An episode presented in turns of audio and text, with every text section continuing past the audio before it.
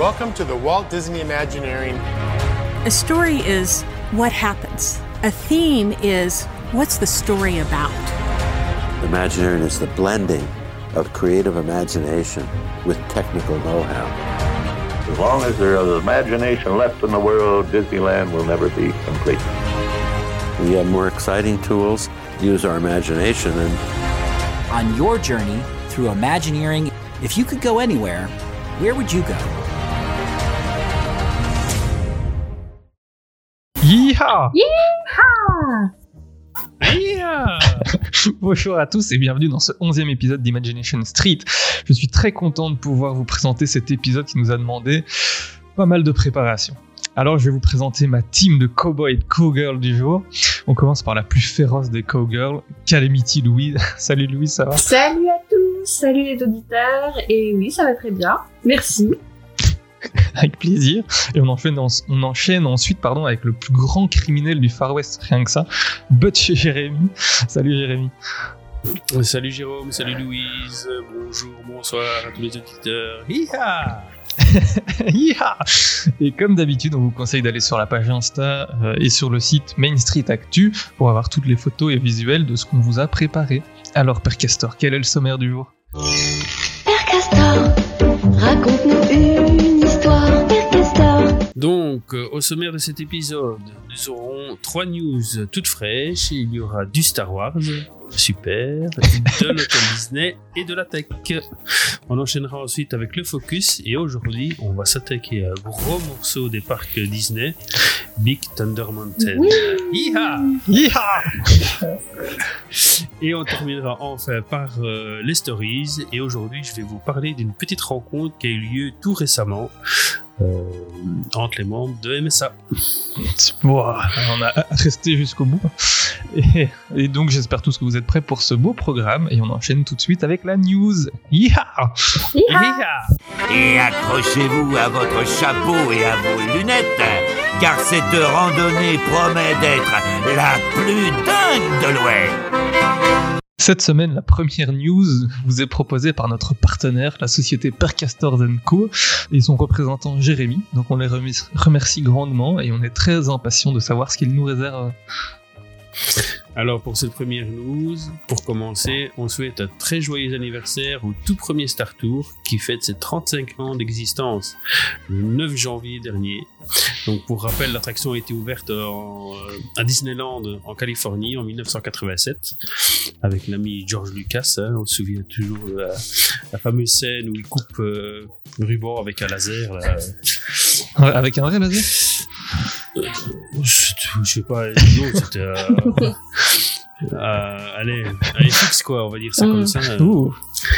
Euh, donc, euh, elle a été ensuite euh, exportée en Floride et au Japon en 1989 et à Paris en euh, 92.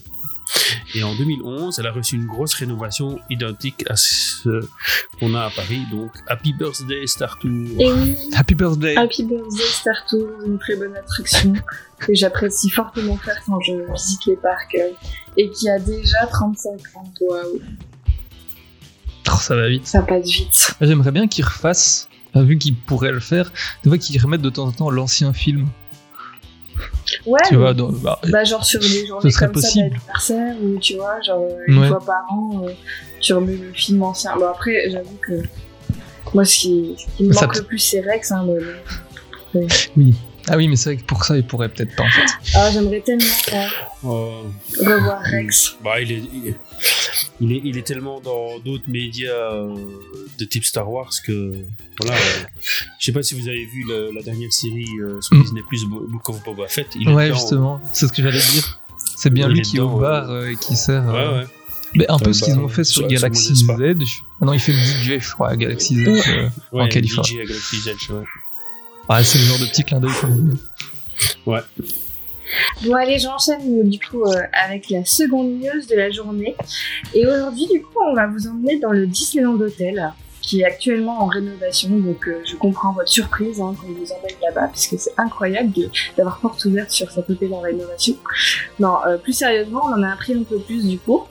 Euh, à sa réouverture, le Disneyland Hotel qui revêtira un thème royal euh, deviendra un véritable royaume de nombreuses princes et princesses, avec des chambres et des suites avec des décorations très raffinées, inspirées de classiques de l'animation comme La Belle et la Bête, Cendrillon ou La Belle au Bois dormant, mais aussi des succès euh, plus récents comme Réponse ou La Reine des Neiges. Et ils nous ont d'ailleurs euh, donné une image d'un miroir thématique sur Réponse, et que moi personnellement je trouve incroyable. Mais c'est mon avis. Et vous, qu'est-ce que vous en pensez? C'est un miroir quoi. non, non, non, si, euh, je, suis- assez bluffé par, par le truc parce que justement, c'est- ce que moi j'attendais personnellement. Et si c'est comme ça et que tout l'hôtel est comme ça pour le futur, c'est très bien. C'est en fait avoir cette. euh, mais c'était déjà plus le cas avant, hein, mais ici, moi, ce sera remis au bout du jour. C'est cet aspect un peu grossier de. On, on devine de suite de quel, euh, sur le miroir de quel film on parle, mais il y a un côté très classe, très euh, design, qui rend les choses en même temps très sobres et euh, qui rend les choses un peu comment invisibles quoi. Euh, c'est pas du gros truc avec plein de couleurs euh, qui tâchent quoi. Et enfin moi j'adore. Franchement. euh. Ouais, pa- pareil. Parce que c'est ce que j'attends d'un hôtel Disney, c'est qu'il nous ramène ça. une touche de Disney, mais sans être, sans avoir le, bah, le portrait de réponse dans la chambre, quoi. Donc au moins là, ça te fait penser aux personnages, les couleurs sont super bien choisies, t'as les petits symboles. C'est vrai que tu comprends tout de suite que c'est réponse, mais au moins c'est pas, ouais, ça- t'as pas le portrait à côté, et c'est vraiment intégré dans la, dans la création. Donc c'est, c'est vraiment ce que j'attends des hôtels Disney euh, en général. quoi. Mhm.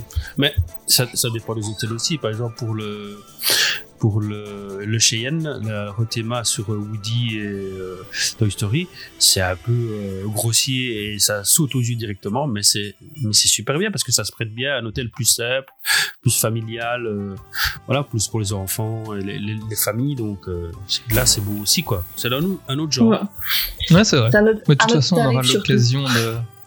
De toute façon, on aura l'occasion de, de reparler des hôtels euh, un jour ou l'autre. Je pense que ça viendra. Et oui, et je vous, Il y a tellement et de je choses vous à dire. expliquerai pourquoi pour moi euh, le raffinement ne fait pas tout dans un hôtel Disney et que j'attends plus que juste des petites touches.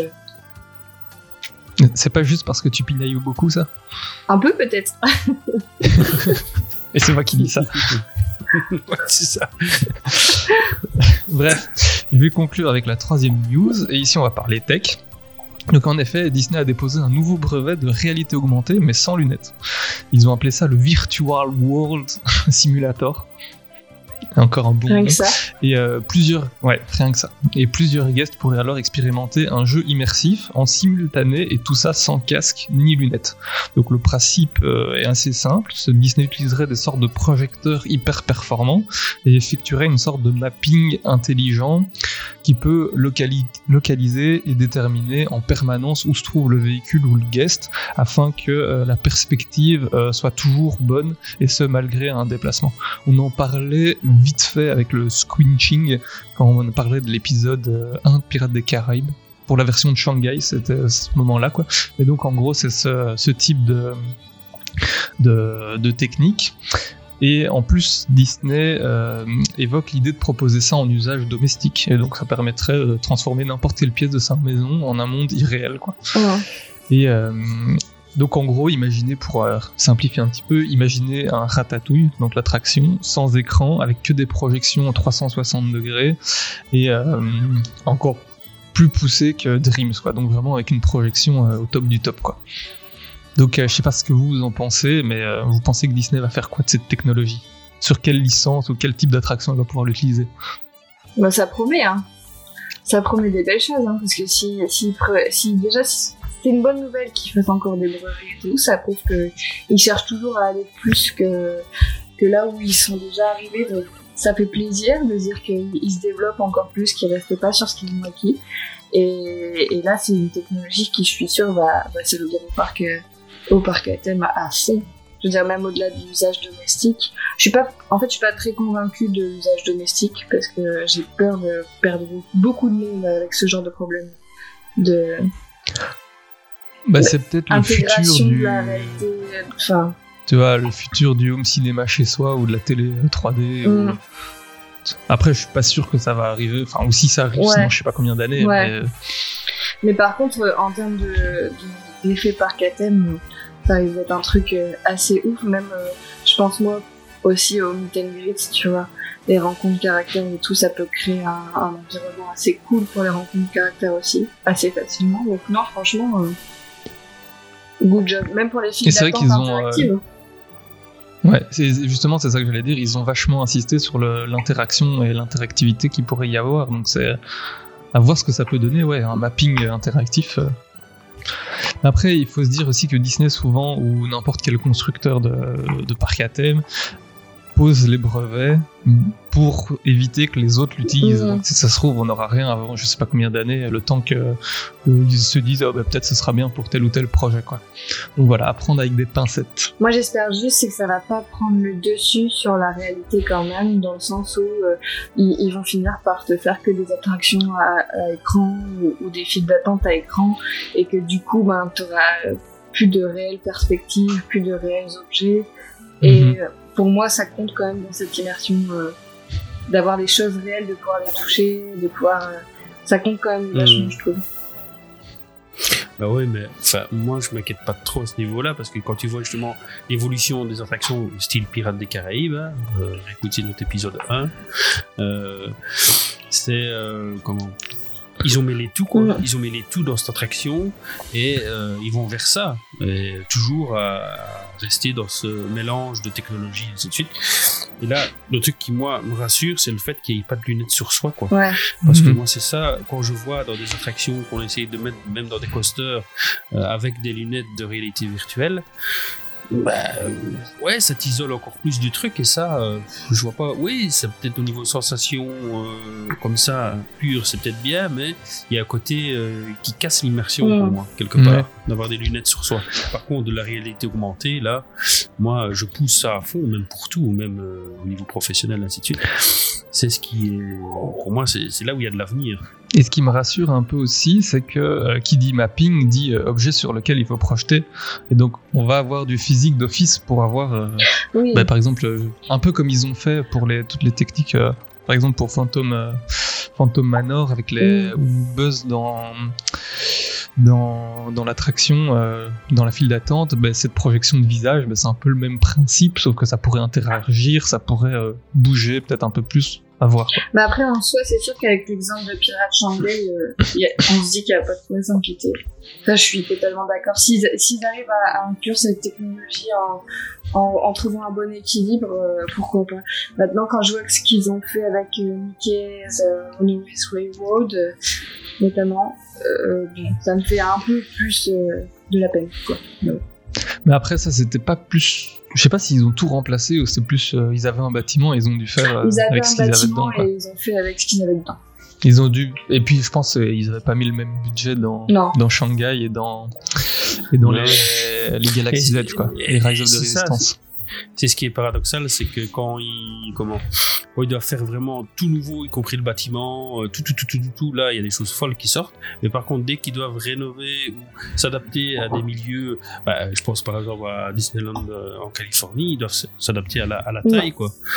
À la taille du land qui, euh, du parc qui est euh, très court puisqu'ils sont maintenant euh, enclavés dans une énorme ville et ils n'ont plus de place pour pouvoir se développer et trouver des solutions. Donc là, ils sont directement limités, mais dès qu'ils ont de la place et qu'ils font tout zéro, ben, c'est là que ils, font des miracles, quoi. Donc, moi, bah. je suis pas trop inquiet.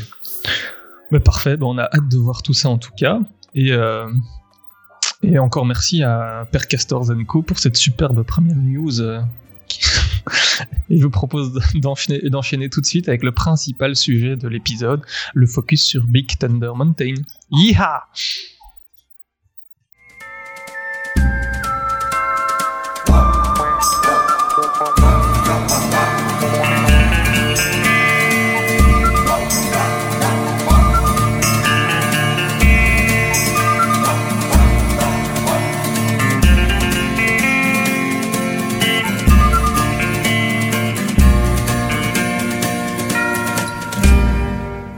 Pour ce focus du jour, on va faire comme lors de notre épisode 1 sur Pirates des Caraïbes, mais on va vous parler de l'attraction Big Thunder Mountain. Et là, plein de questions vous viennent. D'où vient cette attraction? Quelle est son histoire? Est-ce qu'elle est présente dans tous les parcs? Etc. etc. Eh bien, on va voir ça maintenant et on va commencer tout de suite avec un peu d'histoire. Yeeha Yeah Merci. Alors la première idée se rapprochant le- de BTM, Big Thunder Mountain, est venue de Mark Davis, le célèbre imaginaire qui est à l'origine de l'attraction Pirates des Caraïbes et de tant d'autres choses au sein de la Walt Disney Company, que ce soit en tant qu'animateur ou euh, imaginaire. Donc on le rappelle, hein, Mark Davis c'est l'animateur de la fée Clochette, Maléfique, etc. C'est pro...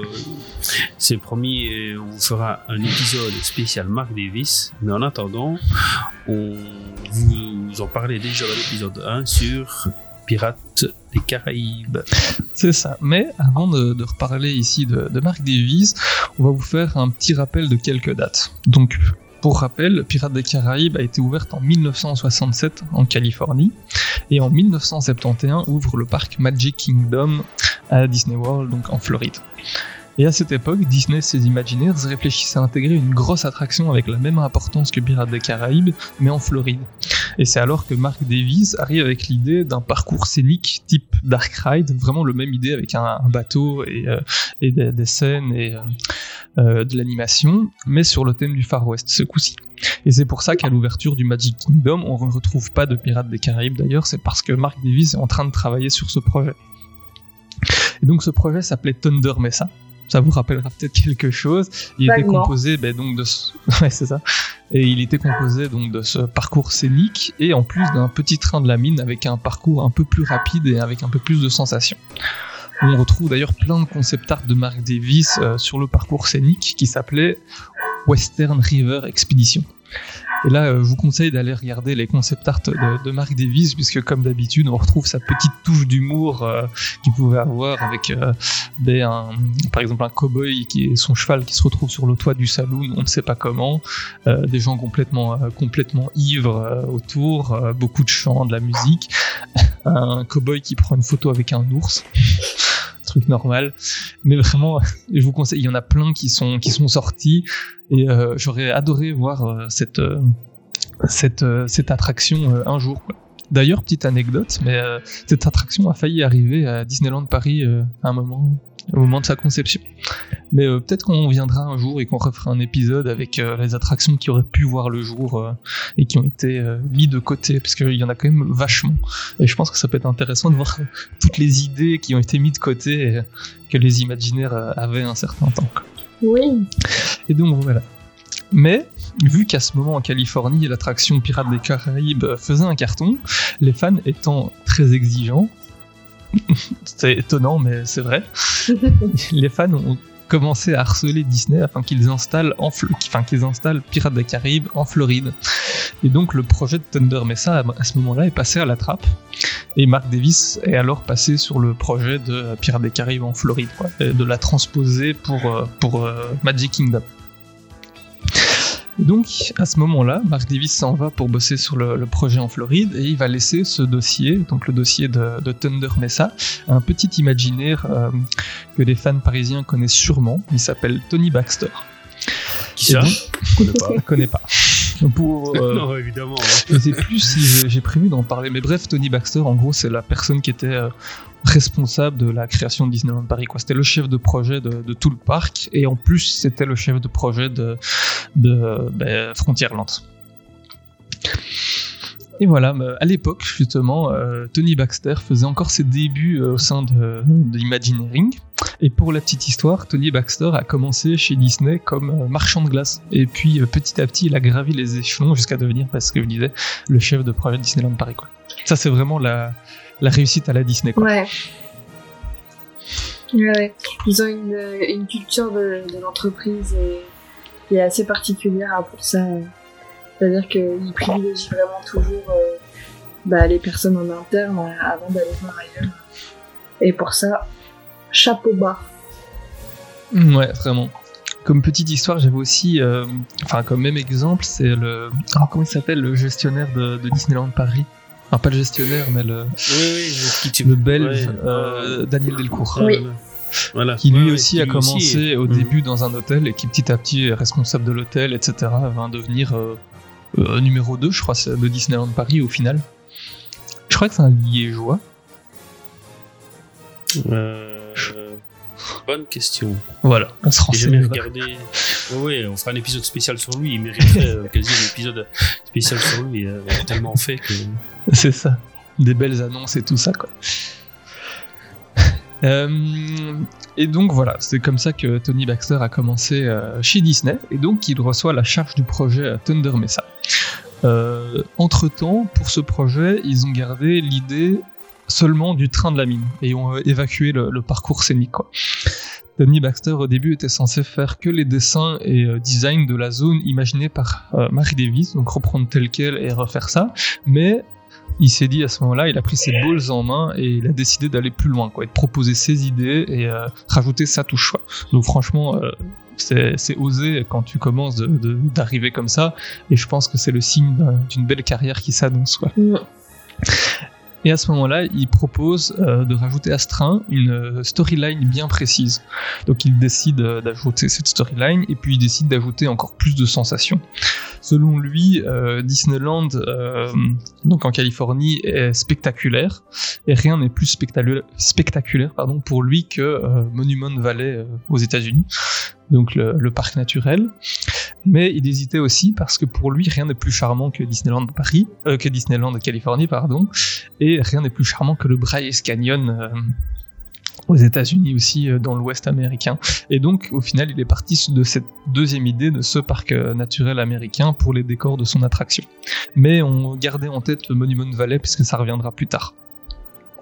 Et donc voilà, le tout premier BTM ouvre en Californie en 1979, mais il remplace une attraction qui s'appelait Mine Train Through Nature's Wonderland. Merci pour l'accent anglais. Et il s'agissait d'une, là je me suis, j'étais en PLS. Et il s'agissait d'une attraction où on est dans un petit train euh, style euh, Disneyland Railroad, ouais, vraiment le, la vitesse de croisière euh, très lente quoi et ça nous fait visiter des petites scènes de, de nature avec des animaux animatroniques etc cette attraction était d'ailleurs inspirée de la série de documentaires True Life Adventure qui était produit par, par Disney à la même époque et donc ils ont dégagé ce petit train et l'ont remplacé par un train beaucoup plus rapide avec un parcours plus, euh, plus explosif. Et ils ont en plus ben, euh, décidé d'ajouter une storyline, comme on le disait plus tôt. Comme À ce quoi, moment-là- euh, Pardon. Vas-y. Non, je disais comme quoi il y a toujours eu des changements, des rethémas, des... à, Disney, à Disneyland, ça a toujours été.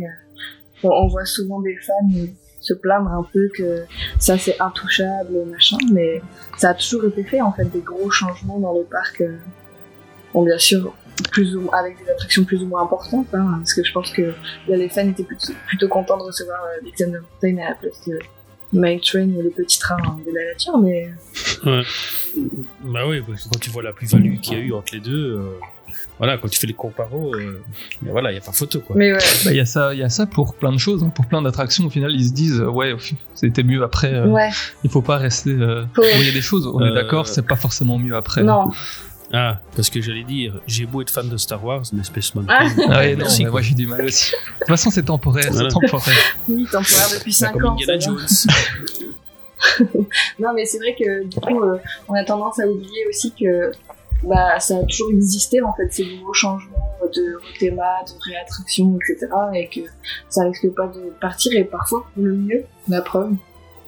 Voilà, c'est tout. C'était mon, mon petit mot.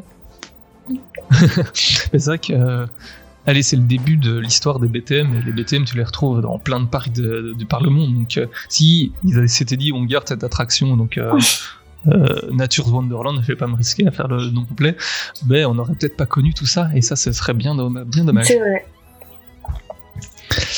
Et, euh, et donc au moment de, la- de cette conception, à ce moment-là, quand euh, Tony Baxter est en train de travailler sur le projet, il est rejoint par un second euh, imaginaire et qui s'appelle Pat Burke. Et euh, lui aussi, il commence sa carrière chez Imagineering, il est au tout début. Et là, vous vous dites, mais pourquoi est-il venu se joindre à, à Monsieur Baxter? Eh bien, en fait, Pat, euh, pour les intimes, a toujours vécu en Californie et dans une région où on trouvait justement beaucoup d'anciennes mines et de villes minières euh, abandonnées, typiques du Far West. Une petite anecdote rigolote, on dit qu'il avait euh, commencé à être l'un des maris de la célèbre Calami- Calamity Jane.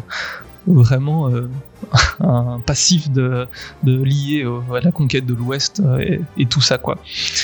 Et, euh, et donc Pat, euh, il est arrivé un peu comme expert en culture euh, western, et donc il va pouvoir apporter cette expertise au design de Tony Baxter. Donc ça fait vraiment, je pense, un, un duo de. Mais comme on le disait dans nos épisodes de boxe, souvent les imaginaires font peut-être moins à l'époque, mais en tout cas maintenant ils le font tout le temps. Ils vont sur le site et vont visiter des éléments pour s'inspirer et euh, avoir un bagage. Bah, ouais. Mhm. Et on en parlera dans notre futur épisode Phantom Manor. Il y a encore eu là des, comment, des duos euh, qui ont été mis en place pour pouvoir faire une belle attraction. Voilà, mais ce sera dans l'épisode spécial euh, Quel épisode? Phantom Manor. Phantom Manor. Je connais pas. Bref, euh, on va parler de, de choses réjouissantes plutôt. Euh, Euh, vas-y, vas-y, rajoute des, des pièces à ton dossier. Du coup, Pat, Pat, c'était un, un- Pat Burke, c'était un vrai, un vrai américain de, de l'Ouest. Du coup, Ouais, qui vraiment disait des iha et il portait à chaque Ça vient de là, fois de- tout le temps. et des Santiago. Mais non, mais du coup, il avait une certaine culture, euh, je pense, euh, C'est ça, en- en termes de western. américaine et même, euh, même amérindienne, et Mm. culture locale de, de toute la vie euh, de là-bas. quoi. Et donc justement, quand il est arrivé, c'est justement lui qui va proposer à Tony Baxter l'idée et la storyline de la légende de, de l'oiseau tonnerre, quoi, qui est une véritable légende amérindienne, qui est vraiment inspirée de la, la vie réelle. Et donc il va aussi proposer l'idée de, de la ville fantôme. On vous en reparlera un petit peu plus tard. Je pense que Louise vous a préparé un petit quelque chose là-dessus pour euh, Disneyland Paris, puisque là, cette histoire est vraiment euh, plus poussée, alors que pour ce euh, Disneyland-là, pour ce Thunder Mesa, ils se sont... ils ont davantage gardé l'histoire de la mine abandonnée que de l'oiseau tonnerre. Mm. Et voilà, c'est à ce moment-là que le tout premier Big Thunder Mountain Railroad apparaît dans un Disneyland en Californie en 1979. Je vais aborder euh, rapido les petites données techniques. Euh, elle possède une vitesse maximale de 45 km/h. Vous allez voir par rapport aux autres, c'est pas très très rapide pour un coaster. Donc c'est vraiment du, coaster familial. Quoi. Donc euh, en tout cas c'est simple que tout le monde peut faire sans, risquer d'effrayer les plus jeunes. Elle a été construite eh ben, à l'époque euh, conçue par euh, Wed Enterprise et par euh, Dynamics Attractions, donc la boîte qui s'est partie, qui s'est occupée de toute la partie technique du ride. J'ai un doute, mais je pense que c'est eux qui s'étaient occupés aussi de la technique pour Pirates des Caraïbes. À confirmer, mais je pense que c'était ça. Cette attraction a un débit monstrueux de 2400 personnes par heure. Pour vous donner un peu une idée, euh, et pour comparer, Crush Coaster a un débit de 2 personnes par heure. Il est mauvais.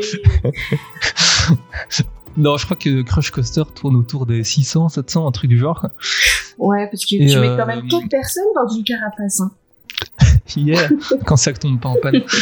Et euh, euh, Rock'n'Roller Coaster avec Aerosmith, par exemple, c'était dans les 1800 personnes par heure, qui est aussi un bon débit, mais vous voyez, vous rajoutez encore 600 personnes de plus, c'est euh, gigantesque. quoi. Et c'est aussi, ça vient du, du système de ride qui permet de de, euh, d'avoir deux trains qui peuvent se charger euh, en alternance et de toujours avoir les deux quais.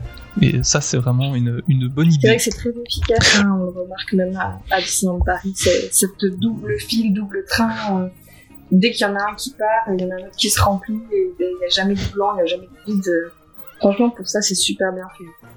Pour les, pour les castes qui bossent là, ça doit être sportif, non? Parce que tu les vois courir. En plus, Euh, Tout à fait, tout à fait. En plus, tu les vois donc à, à BTM pour ceux qui se connaissent euh, l'histoire. Euh, je pense que s'ils prennent trop de retard dans le chargement, ça peut bloquer l'attraction et c'est pour ça Oui, qu'elle tombe très souvent Ouais. en panne. Et donc, Ouais. ils sont tout le temps, euh, enfin, au moment où ils travaillent là-dessus, ils sont tout le temps en, en rush perpétuel pour que les gens embarquent Bah vite, débarquent vite et pour qu'il n'y ait pas de soucis qu'elle tombe pas en panne, quoi. Ouais, c'est ça, en fait, les écarts entre les trains doivent être maintenus de façon constante et bien réguliers, sinon dès qu'il y a euh, ça qui bouge, et ben ça bloque toute l'attraction et il faut relancer tout le bazar et alors ça fout le Et en bordel. même temps, il faut qu'il. Comment dire ça? Il faut qu'ils respectent euh, les guests et qu'ils tombent sur des guests qui leur disent Moi je vais aller devant, moi je vais aller derrière. Et donc ils doivent gérer bah, ceux qui vont devant, ceux qui vont derrière. Ça doit être un truc de, de folie de travailler sur cette attraction. Ou des gros groupes, c'est un petit teasing pour la story. Voilà, ça c'est beau. Et c'est vrai qu'une fois j'étais dans la file et euh, ils voulaient faire rentrer un train en plus sur le, le parcours. Et en fait, tu les voyais, ils étaient euh, dans le rush total. Ils ont dû faire partir deux trains à vide et euh, ils- enfin, les, les trains qui arrivaient pleins, ils devaient les décharger le plus vite possible, refermer tout le truc le plus rapidement possible parce que ils ont encore moins de temps pour pouvoir amener un nouveau train sur le circuit. Quoi. Donc juste sur cette petite phase de transition, ils sont vraiment et tu les voyais, ils essayaient à- de pousser les gens le plus gentiment possible, à aller plus vite pour euh, Mhm. pour être Ouais, sûr ouais. de ne pas bloquer la- l'attraction. quoi. Alors, moi, je connais pas. Donc ça, ça doit être leur petit coup de stress. Je connais pas très précisément comment fonctionne l'attraction euh, euh, en tant que cast et tout ça, mais euh, c'est sûr que le matin, ils doivent avoir, à mon avis, à peu près le nombre de personnes. Ils doivent jauger le matin combien ils mettent de trains, je pense, avant l'ouverture, en fonction du nombre de personnes prévues sur le parc euh, dans la journée. Et je pense que si, effectivement, si bah, d'un seul coup, ils se retrouvent à avoir plus de monde que prévu, parce que je sais rien, plus de annuelles, enfin à l'époque, quand on devait pas regarder, plus de passes annuelles ou ce genre de choses, effectivement, euh, tu dois rajouter un train en cours de route, ça doit être chaud quand ton truc il tourne déjà depuis plusieurs heures euh, et que t'as la file d'attente qui du coup s'est rallongée parce qu'il y a plus de monde que prévu. Enfin, chapeau. Chapeau. Et voilà, pour enchaîner, euh, le décor le plus haut de, donc du Big Thunder Mountain Railroad de euh, Californie, il culmine à une trentaine de mètres. Euh, c'est pas, pas le plus haut des BTM, mais ça, ça, reste, ça reste honnête. Mais je vous propose maintenant de passer au second BTM qui a ouvert dans le monde, et il, il est apparu... Merci pour ce bail Pardon. incroyable. Louise. On m'a Je suis si, si ennuyeux que ça. Non, non, Ouais. c'est même pas ça en plus, c'est que je suis vraiment crevée. J'avoue qu'on enregistre à 9h du matin le, le samedi, on est, on est motivé. Ouais. Ça c'est pour les petits, euh, petits l'envers du décor, euh, les coulisses. Et donc voilà, il est apparu au Magic Kingdom euh, en Floride en 1980, donc euh, quelques années après le tout premier Big Thunder Mountain, donc ça arrivait quand même relativement, relativement vite, quoi, que deux ans de... Non, un an d'écart. Ouais. Donc, à mon avis, ils ont réfléchi au concept et ils savaient très bien qu'ils voulaient l'inclure dans les autres parcs directement. Quoi. Ils ont fait d'une pierre deux coups, euh, comme ils aiment bien faire bah, chez Disney, euh, avec euh, un Galaxy's Edge, euh, deux pour le prix d'un, et tout ça. Pour les décors, cette fois-ci, ils se sont davantage inspirés de, la Monument Valley, donc comme je le disais tantôt, et moins du Bryce, euh, Canyon, avec des rochers plus ang- anguleux, une euh, couleur un peu plus orangée. Euh, Tony, Baxter est encore euh, à la charge de ce projet, et cette fois-ci, euh, ils ont décidé de mettre l'attraction encore plus rapide, encore plus haute, plus sensationnelle, auquel culmine euh, le décor le plus haut à 65 mètres de haut. Donc 32 plus que Californie.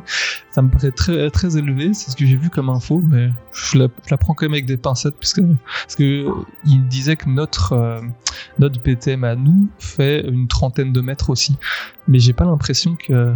Enfin, c'est déjà, j'ai l'impression que c'est déjà haut, donc je me dis 30 mètres de plus, ça me paraît énorme.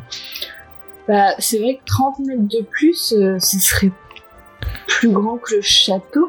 Parce que en, en termes de taille, le BTM euh, a peu de choses près la même taille que notre château euh, à Paris. À peu de choses près. euh, sur la pointe, Il est euh, légèrement petit, ouais. mais sur la pointe, euh, on est à peu près. euh, Donc je me dis, imagine euh, le château de la Belle x 2 et c'est B- et c'est BTM, enfin je sais pas, ça me paraît énorme. Après, je l'ai jamais vu, mais euh, ça me paraît assez énorme quand même.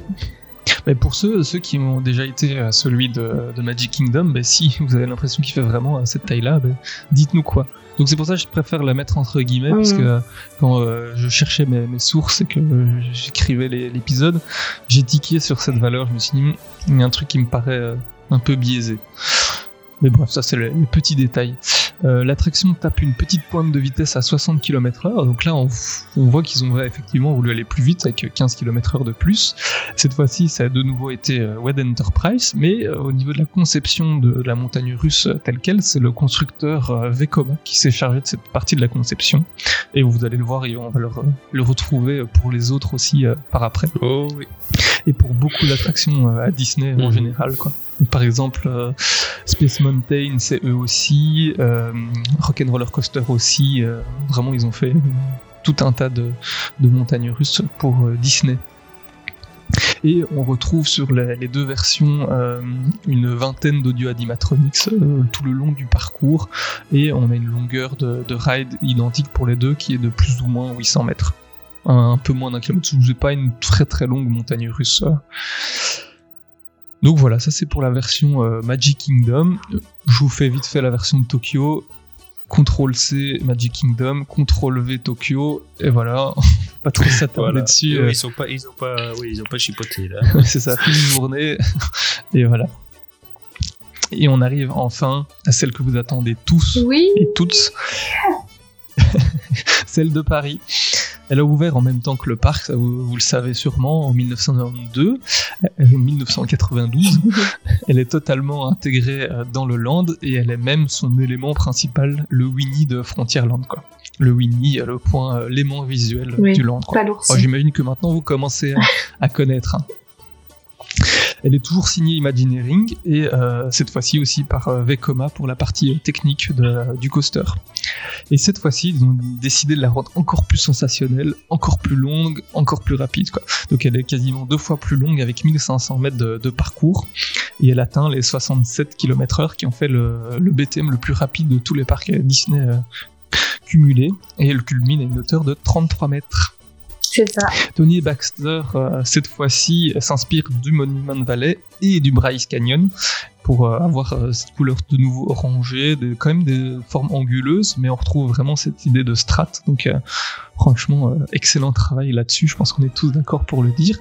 Et petite particularité au niveau du parcours pour notre BTM, ben, j'imagine que vous le savez, ben, on a un tunnel et le BTM passe sous le lac de Frontierland.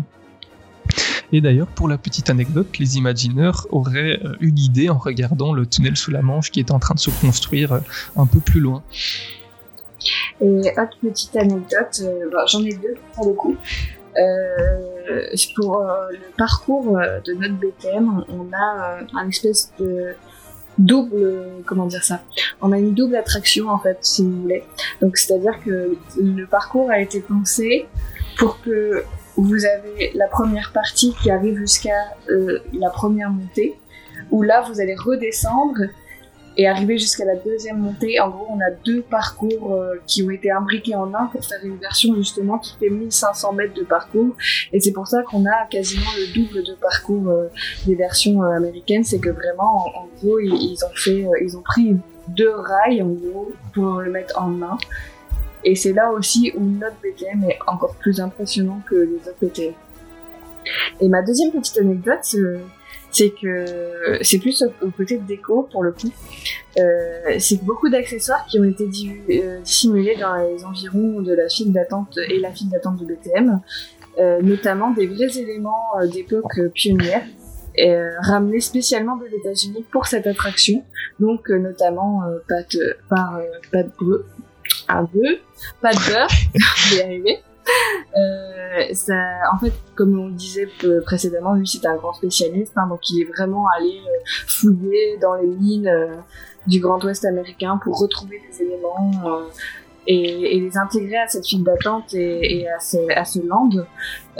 En fait, il- il- à l'époque, c'est- il pensait que les Européens ils auraient une meilleure vision de l'époque dans laquelle ils se retrouvaient euh, avec des vrais objets du Grand Ouest américain, étant donné que nous, c'est vrai qu'on n'est pas très familiarisés avec ce côté euh, bah, Grand Canyon, euh, pionnière, chercheur d'or, enfin nous c'est pas vraiment dans notre culture, donc ils se sont dit si on veut vraiment expliquer, on va faire ça un peu comme un petit musée, on va ramener vraiment des choses de l'époque, et c'est pour ça qu'on est si, qu'on se sent si euh, si bien intégré dans, dans l'époque, je trouve, dans cette attraction, dans cette partie du land aussi, c'est que vraiment quand on arrive vers euh, Big Thunder Mountain, on, on, on plonge quand même dans tout un décor et tout plein de détails qui nous rappellent vraiment ce côté euh, euh, Grand Ouest américain et, je pense que même dans la file d'attente, hein, ça a été vraiment euh, bien fait pour ça, pour qu'on retrouve bien cette essence du Grand Ouest. Ouais, clairement. Il, il manque juste en fait que tous les tous les tous, les visiteurs soient habi- habillés comme comme à l'époque et on s'y croirait quoi. Ouais, c'est Mhm. clair. Bah bah. bah, vous verrez dans la, les publications sur Instagram. On mettra des photos justement euh, parce que j'ai eu l'occasion d'aller très récemment euh, sur le parc. C'est vrai. Et ouais, ouais, ouais, ouais, encore euh, un teaser, encore un teaser. Et donc j'ai fait des photos de tous les objets et en repensant à ça, en me disant que bah oui, il a été chiné tous ces objets, euh, voilà, un par un et tout. euh, c'est c'est une histoire de fou parce que ça lui, lui prendre du temps euh, pour, euh, pour trouver ça. Et justement, ouais, ce que tu dis, c'est très juste. On sent toujours, euh, ça fait pas, oui, il y a une partie de décor qui fait, voilà, qui fait le charme aussi, ce que je disais dans un autre épisode, qui fait le charme de, du land dans l'ensemble, mais c'est ce côté aussi très réaliste, d'objets qui ont vraiment servi et qu'ils ont récupéré pour créer. C'est ce mix des deux qui rend ce land très particulier.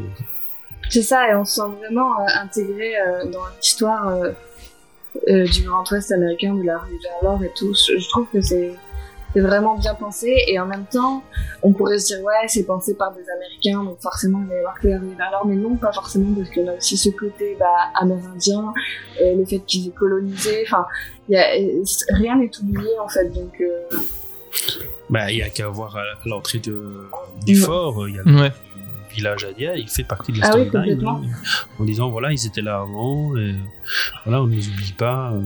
C'est ça qui est incroyable, ils ont vraiment euh, parcouru euh, l'histoire entière de, de, de l'Ouest américain et ils sont pas arrêtés juste à une, une petite, euh, allez, une petite bribe de, de l'histoire, mais ils ont essayé de prendre le- la globalité. Quoi. Et, ouais, c'est vraiment comme un petit musée euh, Ouais, à ciel ouvert. historique. Et c'est en ça, je pense aussi que Frontierland est un des préférés de beaucoup de monde, au-delà du fait qu'il y ait deux attractions assez iconiques.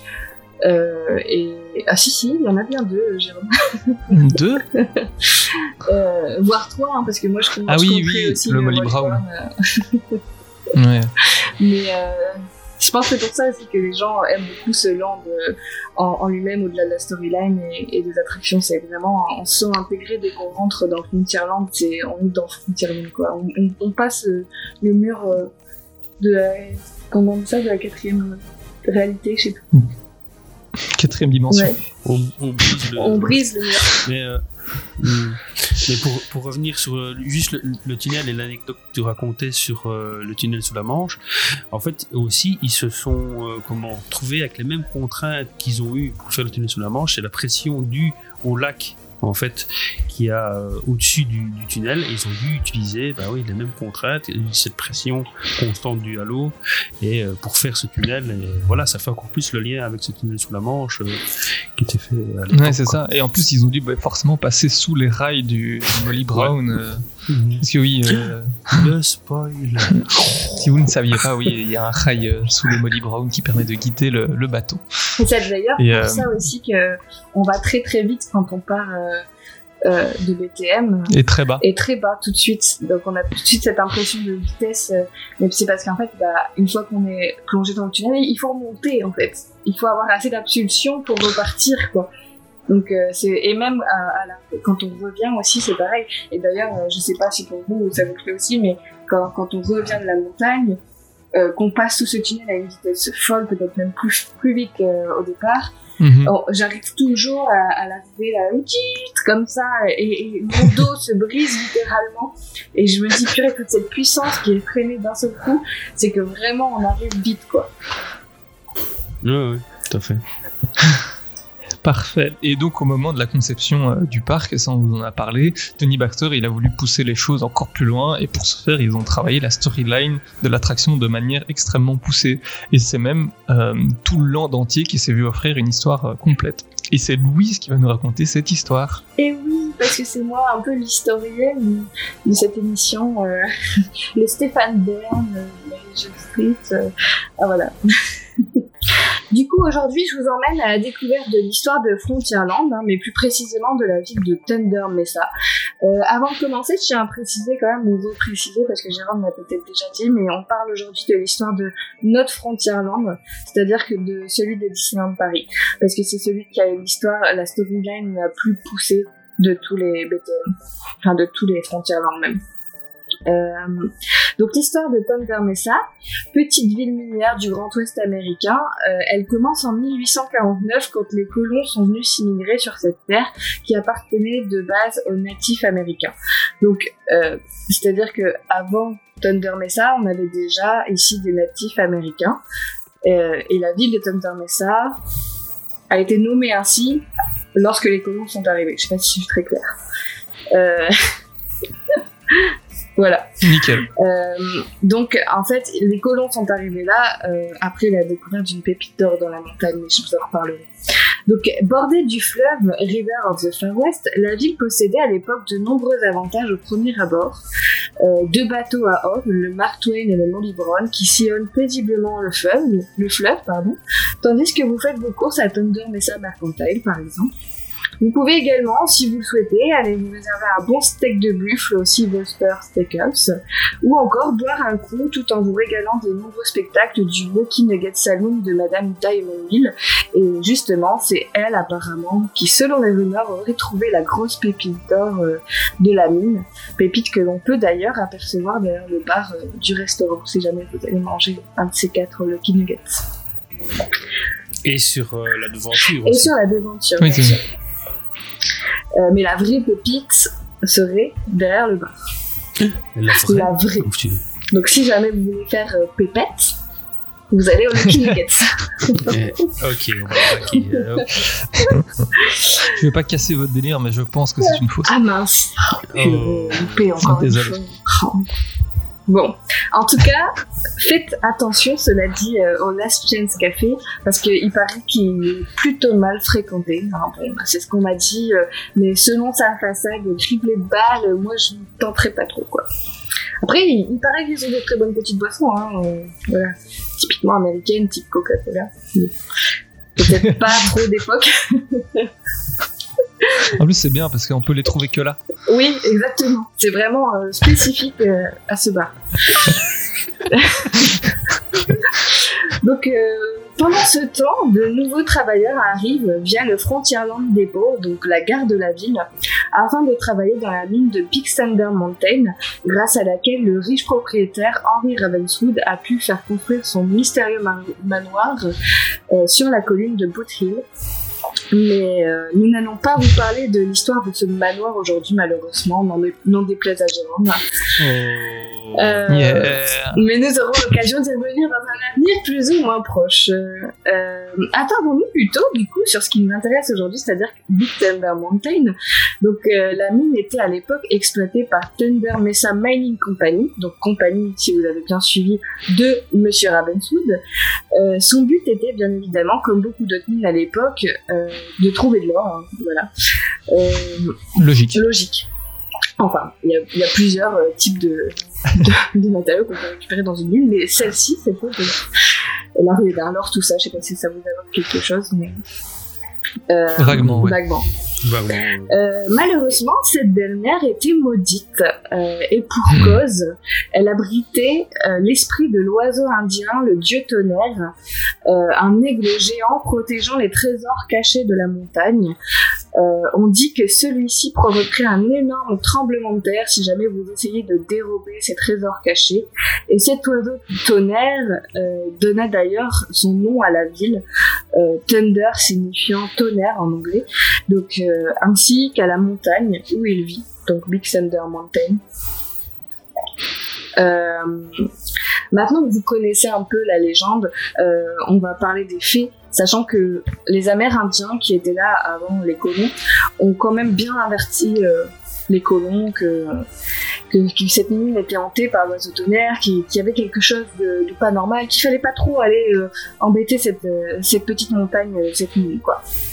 Donc, Monsieur Ravenswood, à l'époque, avait une fille, Mélanie Ravenswood, donc l'un des plus beaux partis de la ville, et elle a eu de nombreux prétendants, mais tous moururent dans des accidents assez étranges, si vous voyez ce que je veux dire.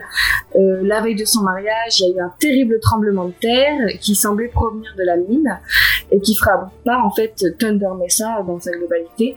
Euh, ce tragique événement euh, lui enleva ses parents, Martha et Henry Ravenswood, et plusieurs travailleurs euh, mineurs qui travaillaient dans la mine ce jour-là périrent également. On peut d'ailleurs Ah, c'était des enfants. des enfants. Bah, ils étaient mineurs. Ah, d'accord.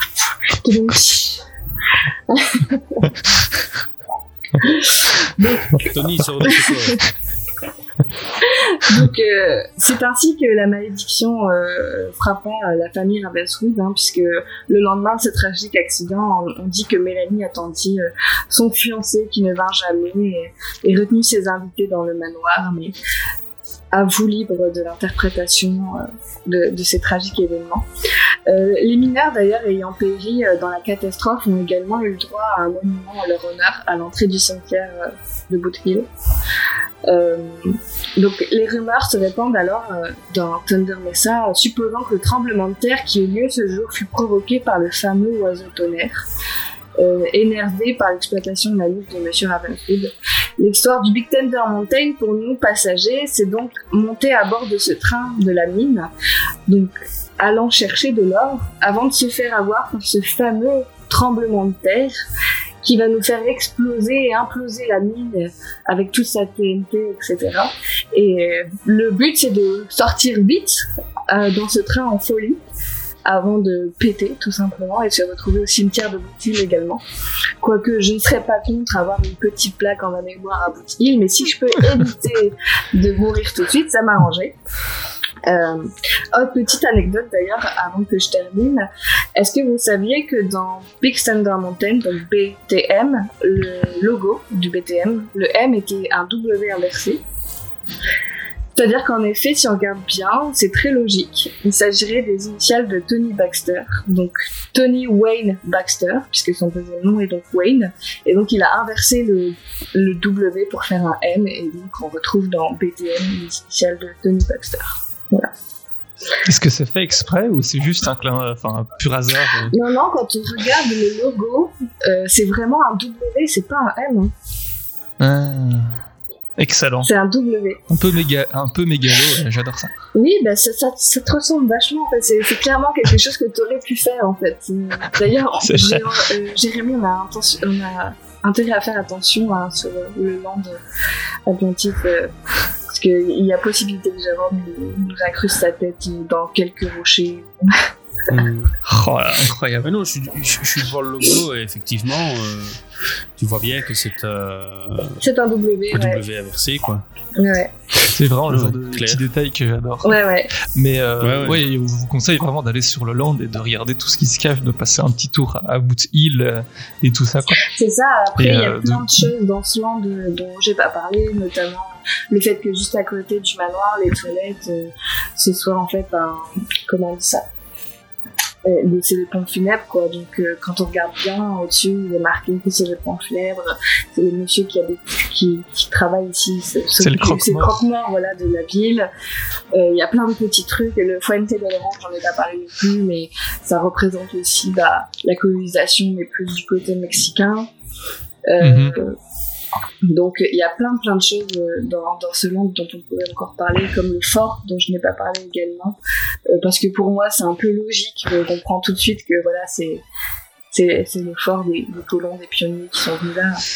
Mais Ça, me donne vraiment envie d'avoir un film sur toute cette histoire, un peu à la manière de, Jungle Cruise euh, récemment ou de Pirates des Caraïbes un peu plus anciennement. Mais euh, je me dis, tu vois, avoir un, un film de Far West avec toute l'histoire de- du land en plusieurs épisodes où d'un moment bah, il s'attarderait à Phantom Manor, un autre, ça pourrait être trop bien. Mais ce serait ça n'arrivera hein. pas, je Bah, pense. Mais Ouais, j'aurais dû le faire directement parce qu'à euh, l'époque où le premier Frontierland a ouvert, si on avait eu le- la même storyline, je suis sûr qu'ils en auraient fait un film puisque le western était, euh, était euh, le, le- le genre très répandu au cinéma. Bon, maintenant, euh, c'est des films de ouais, super-héros. Et en plus, c'est. Euh, Enfin, Western, je pense qu'il pourrait en ressortir, ça pourrait marcher, parce qu'il y Ah, en a de y temps en temps qui sortent.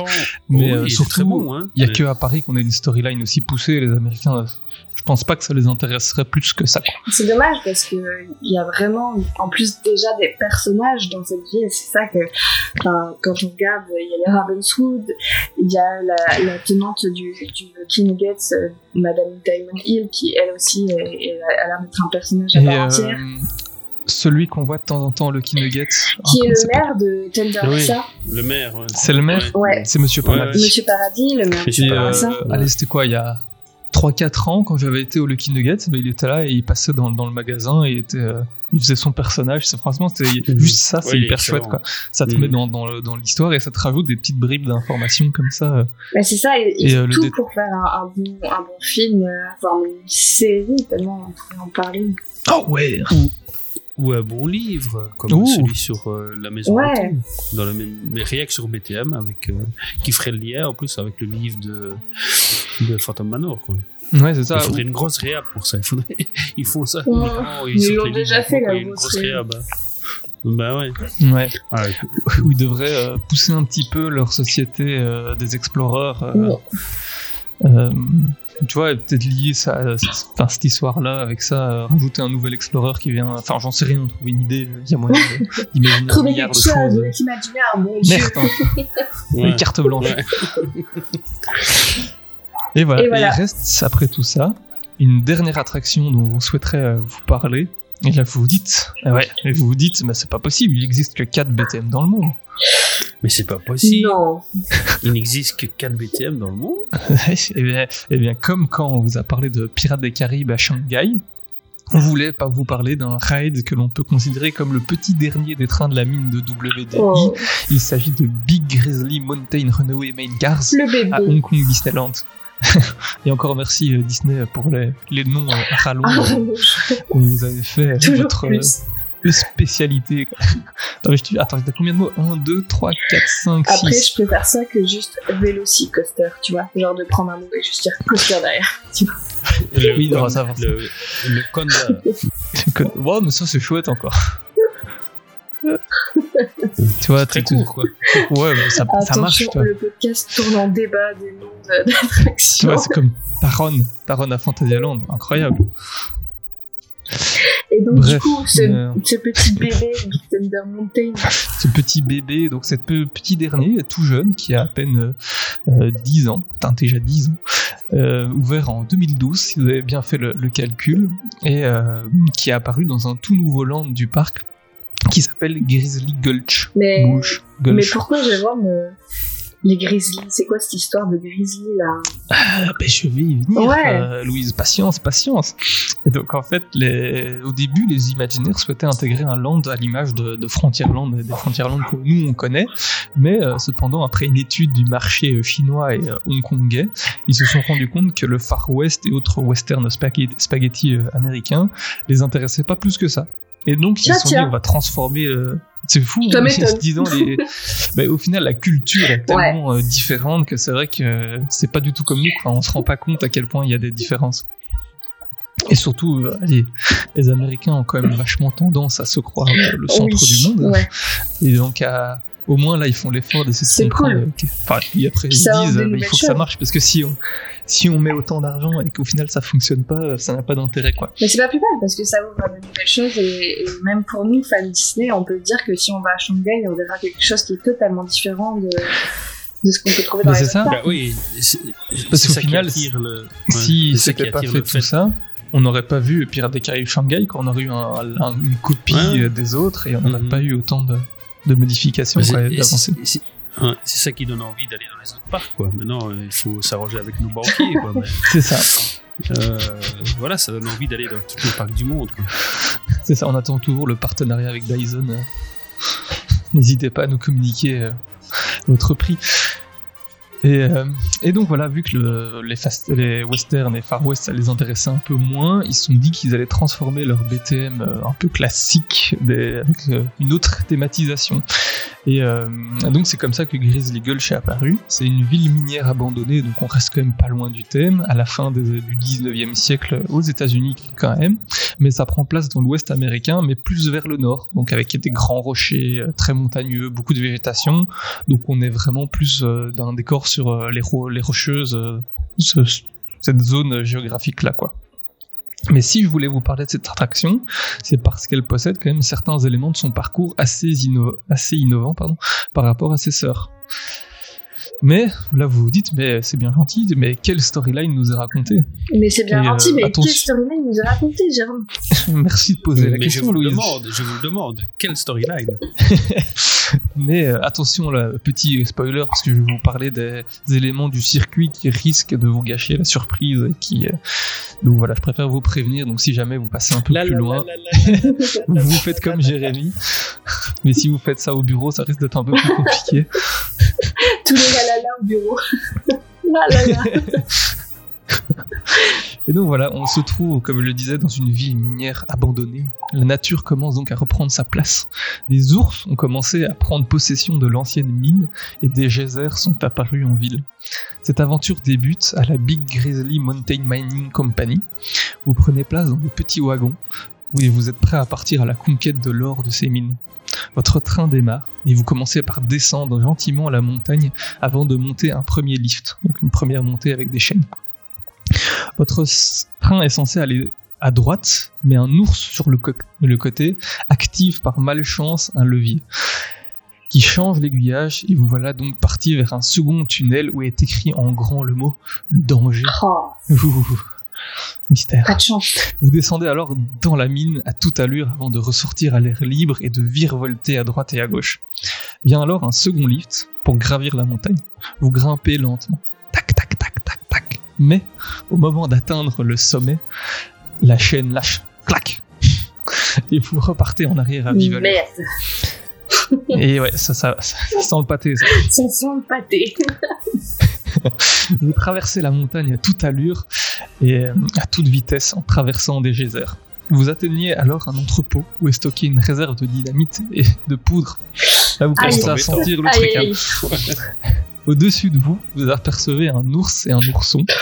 Oh. Ce petit dernier appuie sur un levier. Ah. Là, une grosse explosion vous propulse en avant et vous fait dévaler la montagne une dernière fois avant de revenir tranquillement à la gare. Bon.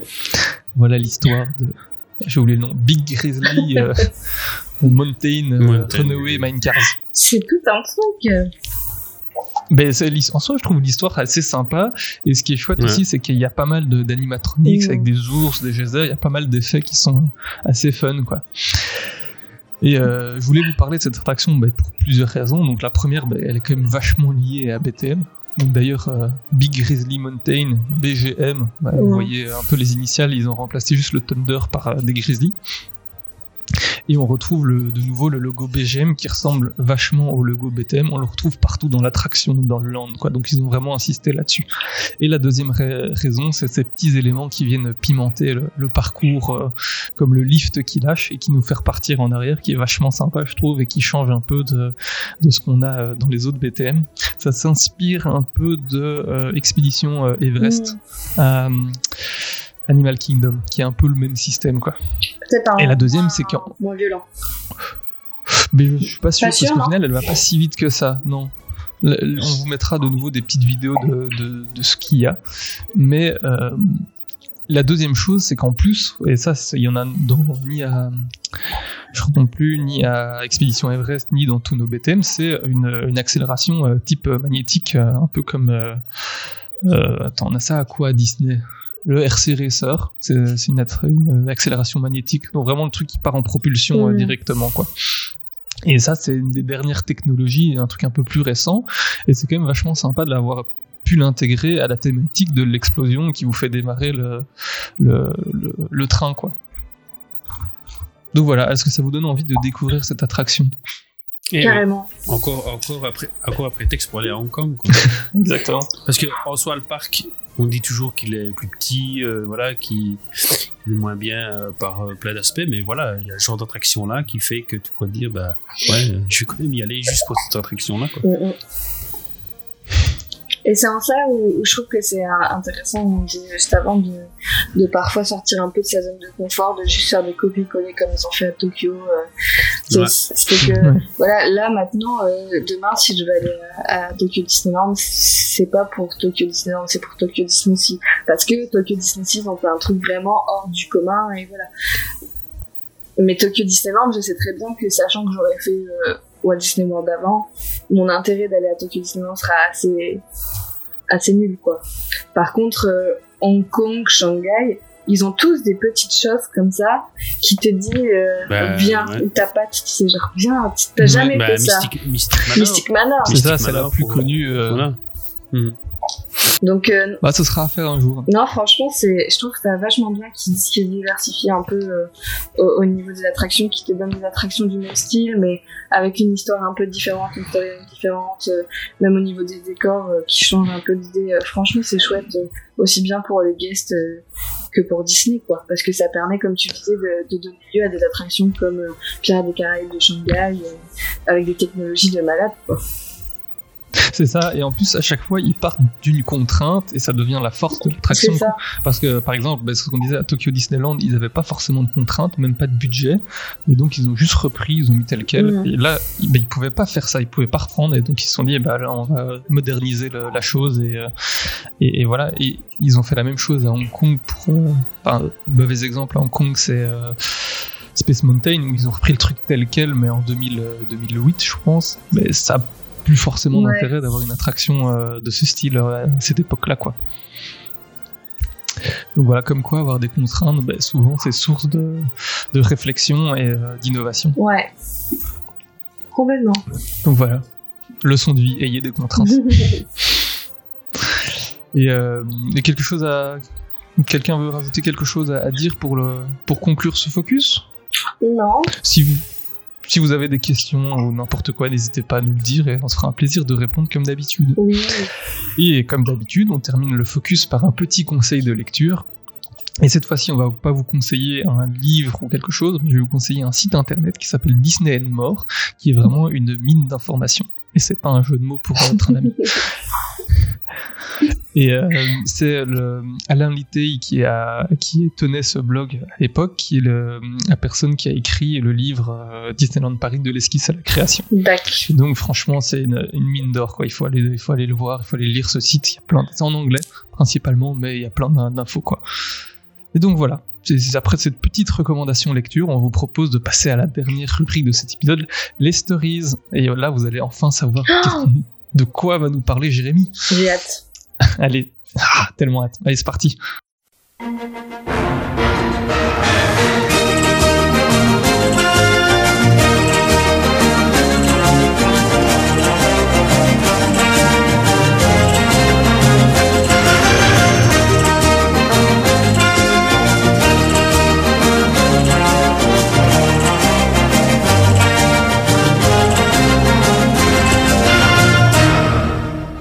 Alors vas-y Jérémy, on te laisse la parole. Dis-nous tout.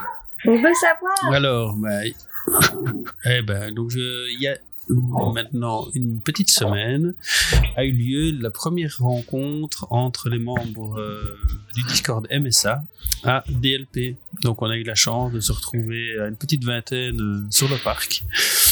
Euh, voilà pour euh, faire connaissance avec les gens avec qui on blablate euh, Tous les jours. à longueur de journée tous les jours euh, sur le Discord et voilà euh, on s'est rencontrés là-bas à DLP et c'était vraiment mais, excellent euh, voilà euh, voir euh, tous ces gens avec qui on, on rigole bien sur le Discord et voir euh, en vrai, ça euh, ouais euh, mais bon ça on s'en fout un petit peu euh, euh, non c'était c'était vraiment sympa et ça rajoute euh, encore plus euh, euh, comment, à l'aspect communauté. Voilà, on passe à jalon, euh, qui est juste de discuter autour de, de Discord. Voilà, se voir en vrai, bah, ça rajoute une plus-value au groupe. Et euh, on a vraiment passé un excellent moment euh, dans, dans le parc. Quoi. Donc pour raconter une petite anecdote. euh, Ah oui, les dossiers. Un peu l'ambiance, les dossiers, les histoires de Père Castor. En lien avec euh, BTM. Donc on est dans BTM, hein, on fait la, la file 40 minutes. Mais là, on se disait, euh, bon, c'est pas grave, hein, c'est justement l'occasion de discuter, de faire connaissance réellement pendant la, la file. Ce qu'on a fait. Euh, j'ai fait d'autres choses en même temps pendant, pendant, pendant la file, vous le verrez dans la publication. Des photos Hein, en précis. euh, parce que sinon- oui, oui, euh, toutes les petites photos que j'ai prises et arrivé donc euh, au, au train, il y a le casque qui nous demande vous êtes combien? Ben, 19. Alors là, le cast, il est resté bloqué. Il a dit non, c'est vrai. Ben oui, 19. Ok, bon, ben ça fait un demi-trait. Donc on a, on a squatté un demi-trait à nous tout seuls, rien qu'avec les gens d'aimer ça. Euh, je dis que c'était euh, fantastique, quoi. L'ambiance devait être folle dans le train. Ah ouais. Ouais, ouais, le train, euh, les IA, là, euh, c'était vraiment incroyable. Et alors, euh, là, c'était encore pire pour moi. Donc, on on continue à, à déambuler dans le parc, euh, on se promène. Et c'est ça qui était chouette aussi, c'est comme on est quasi tous passe annuel, on n'était pas dans le rush à devoir, ouais, vite, vite, vite, faut qu'on fasse un maximum d'attractions parce que voilà, on vient une fois l'année. euh, non, là, on était, on se baladait, on faisait les, les attractions qu'on a envie de faire. Et donc on arrive à, à Pirates des Caraïbes. Et donc on fait la, la file qui était beaucoup plus courte là. C'était euh, 10 minutes je crois. Je crois ainsi. 10, 15 minutes. 15 minutes, ouais. Et on arrive euh, à la fin. Donc le casque, même chose. Il nous demande combien on est. Euh, on est 19, bah à bateau. donc à bateau et de ça. et avec nous.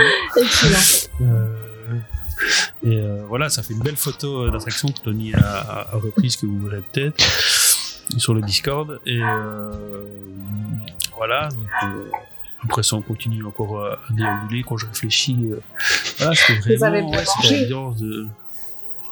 On a mangé à la Kuna. Ah, à la base, euh, le classique. Le meilleur resto. voilà, oui, et puis ça faisait, euh, pour la plupart, euh, on l'avait plus fait depuis un petit bout de temps, et puis enfin, ça c'était un peu le bémol, c'est qu'il n'y avait pas grand chose d'autre d'ouvert. Ouais. Il y avait le Ah combat bon au Cookout, Ouais. il y avait, euh, il y avait quoi à l'intérieur de celui-là, il y avait ouais, de, la Kuna, Les vidéos. euh, deux, trois zones, une Vidéopolis, mais bon Ouais. là on n'en parle pas parce que c'est pas bon. Mais si vous voilà, avez euh, la- pas le la- un petit tips si vous avez savez pas trop manger, vous avez pas souvent euh, le Hakuna Matata généralement c'est une valeur sûre, Ouais. vous êtes sûr de bien Ouais. manger, euh, c'est toujours assez bon. euh, les aiguillettes de poulet sont Pour du quick service, c'est le Ouais. meilleur. Ouais. Ouais, ouais. Et puis, euh, paradoxalement, ça allait encore, malgré le fait qu'il n'y avait pas grand chose d'ouvert, il y avait pas. Oui, il y avait des gens, mais euh, on a quand même trouvé euh, à se caser à, une 19. vingtaine, à une vingtaine là-dedans. Et voilà. Euh. Donc, euh, qu'est-ce qu'on a encore fait d'autre comme autre... Bah, Phantom Manor, euh, la meilleure. Hein, À 19, hein, euh, Jérôme Non, pas 19 dans le même truc, hein. ça sera un peu euh, bouchon. quoi. Ouais, ouais, Mais la, non, la non, prochaine là, fois, j'essaierai de, de, de me libérer pour venir euh, faire euh, Mhm. les autres attractions. et moi, la prochaine fois, je serai Voilà. peut-être euh, peut-être euh, là pour vous accueillir. Voilà, tu seras notre euh, guide VIP. allez, guide VIP ouais, quand on sera une trentaine. euh. Il faut être 30, je pensais à BTM, il faut être une trentaine pour pouvoir remplir le train. Quoi. Donc, ça le prochain objectif. c'est- euh, c'est- il faut qu'on soit 30 pour, il faut qu'on remplisse un train de BTM. Ouais, Oh, là. un peu nous quand même. Bon, Ouais, déjà, le ouais, n'est bah, pas là, voilà. Je vais pas le dire, mais. euh, euh, Gorzeg, Ouais. euh, euh, Diego, Olivier, ouais. euh, comme ça de mémoire. Il est beau. voilà. Ouais, il manquait un petit peu de même. on, les, on les salue tous, on salue tout le Discord Ouais. d'ailleurs, justement. Mm. Et n'hésitez pas à, à nous rejoindre sur le Discord où, comme vous pouvez le voir, c'est le début de, de belles, belles histoires et de belles rencontres.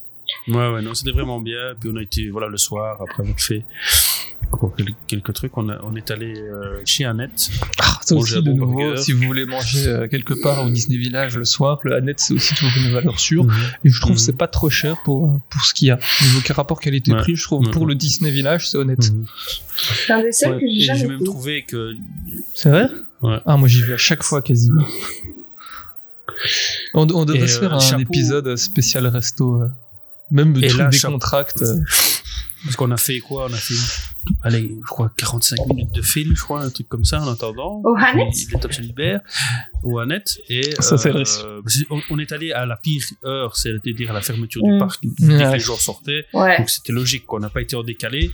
Et franchement, chapeau euh, à l'équipe, quoi. Big up à eux, parce que voilà, à caser une vingtaine de personnes, euh, voilà, ils nous ont mis dans une belle table, euh, tout ça, et tout le monde ensemble. Ils nous ont pas Ouais. fait des groupes Ah ouais, ça. Dans, dans le resto. Ils ont réussi à tout mettre. On a eu une serveuse vraiment euh, super agréable. Il y en avait deux trois qui étaient pas passe. Et ben ils ont eu la réduction passe quoi. Ah, C'est sympa. Donc tout le monde a eu la réduction passe. Et euh, non non, on a été super bien accueillis. Et on a bien mangé. Et ça a été voilà beau, beau final quoi. Trop cool. Non, bah, top. à refaire. Bah, et, ce sera à refaire. Je pense qu'on on- le, le refera. On n'oublie pas euh, la fameuse photo, je ne sais pas si on va la publier, mais euh, cette fameuse photo de Jérémy faisant un, un câlin Ah oui. à Space Mountain. Ouais. Bon, il y a d'autres- photos, il y a d'autres photos bien plus intéressantes de l'histoire. Oui, je, ça, ça, ça me pop maintenant dans la tête.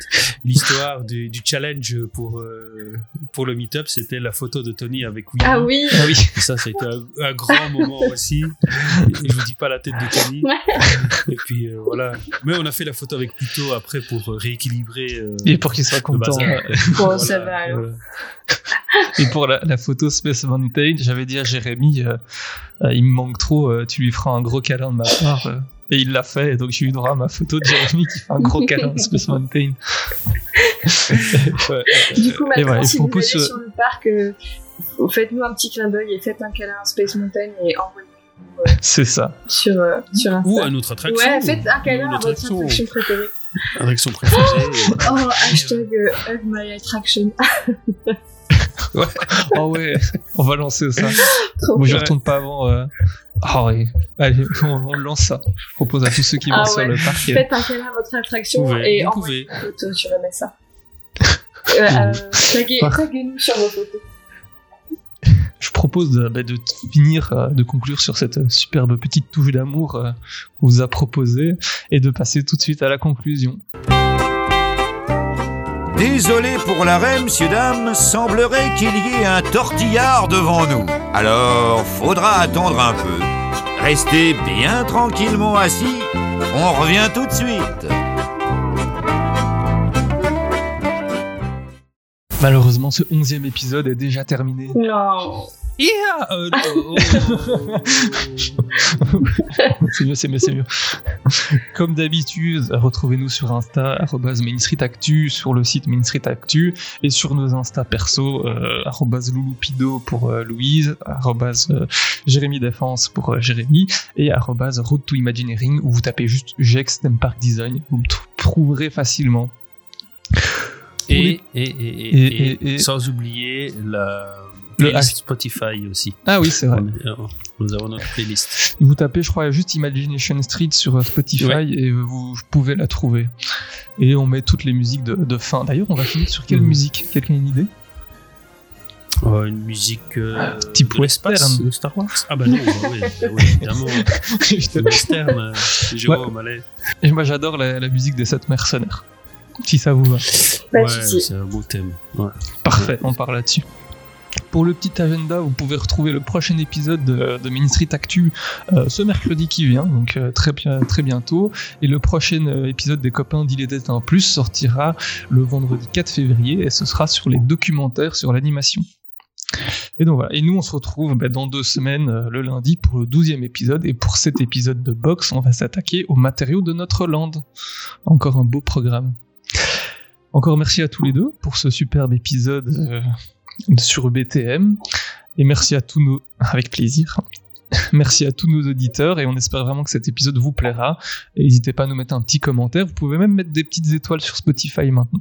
Donc Oh. voilà, tapez les étoiles, c'est le feu.